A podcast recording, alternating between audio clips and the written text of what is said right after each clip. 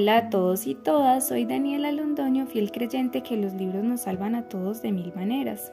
Encontramos libros en los que vemos representadas diferentes situaciones por las que hemos pasado, también esos mismos que nos ayudan a ver el mundo de muchas maneras, como otros que nos ayudan a mejorar nuestra expertise.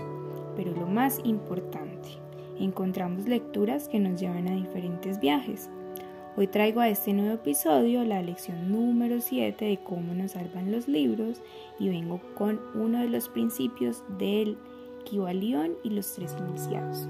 Bueno, el mentalismo nos dice que el todo es mente, el universo es mental, el todo es un conjunto totalizador y no hay nada fuera del todo.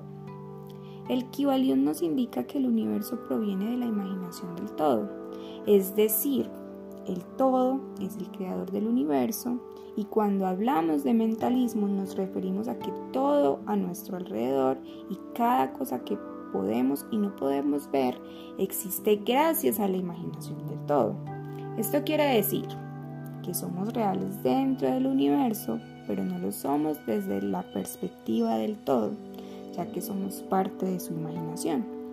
Y bueno, un poco para entender esto es donde nos dice que todo es mente, pues el universo es mental. Con esto entendemos que todo a nuestro alrededor fue, es y seguirá siendo siempre y cuando sea la voluntad de la mente.